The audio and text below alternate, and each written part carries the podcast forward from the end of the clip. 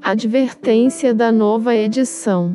Este foi o meu primeiro romance escrito, aí vão muitos anos. Dado em nova edição, não lhe altero a composição nem o estilo, apenas troco dois ou três vocábulos, e faço tais ou quais correções de ortografia. Como outros que vieram depois, e alguns contos e novelas de então, pertence à primeira fase da minha vida literária. Machado de Assis, 1905.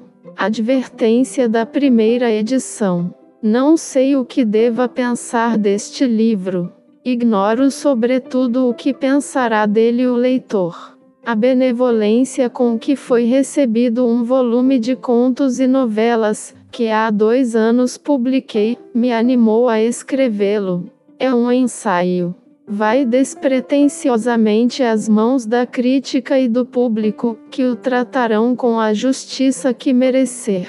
A crítica desconfia sempre da modéstia dos prólogos, e tem razão. Geralmente são arrebiques de dama elegante, que se vê ou se crê bonita, e quer assim realçar as graças naturais. Eu fujo e benzo-me três vezes quando encaro alguns desses prefácios contritos e singelos, que trazem os olhos no pó da sua humildade, e o coração nos píncaros da sua ambição. Quem só lhes vê os olhos, e lhes diz verdade que amargue, arrisca-se a descair no conceito do autor, sem embargo da humildade que ele mesmo confessou e da justiça que pediu.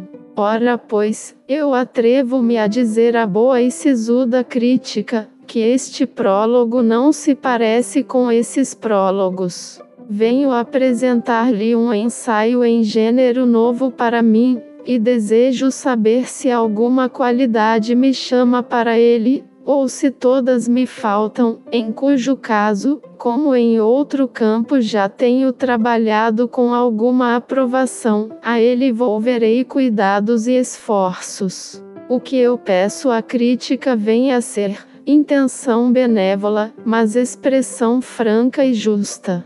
Aplausos, quando os não fundamenta o mérito, afagam certamente o espírito e dão algum verniz de celebridade. Mas quem tem vontade de aprender e quer fazer alguma coisa, prefere a lição que melhora ao ruído que lisonjeia. No extremo verdor dos anos presumimos muito de nós, e nada, ou quase nada, nos parece escabroso ou impossível.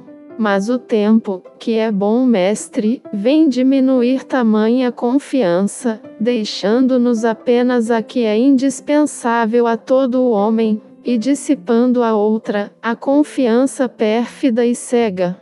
Com o tempo, adquire a reflexão o seu império, e eu incluo no tempo a condição do estudo, sem o qual o espírito fica em perpétua infância. Dá-se então o contrário do que era dantes. Quanto mais versamos os modelos, penetramos as leis do gosto e da arte, compreendemos a extensão da responsabilidade, tanto mais se nos acanham as mãos e o espírito, posto que isso mesmo nos esperte a ambição, não já presunçosa, senão refletida. Esta não é talvez a lei dos gênios, a quem a natureza deu o poder quase inconsciente das supremas audácias. Mas é, penso eu, a lei das aptidões médias, a regra geral das inteligências mínimas. Eu cheguei já a esse tempo.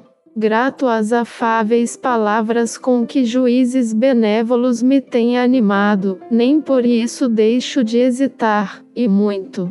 Cada dia que passa me faz conhecer melhor o agro destas tarefas literárias, nobres e consoladoras, é certo, mas difíceis quando as perfaz a consciência. Minha ideia ao escrever este livro foi pôr em ação aquele pensamento de Shakespeare. Nossas dúvidas são traidoras e nos faz perder o bem que muitas vezes podemos ganhar, por medo de tentar. Não quis fazer romance de costumes. Tentei o esboço de uma situação e o contraste de dois caracteres. Com esses simples elementos busquei o interesse do livro. A crítica decidirá se a obra corresponde ao intuito, e, sobretudo, se o operário tem jeito para ela. É o que lhe peço com o coração nas mãos. Machado de Assis, 1872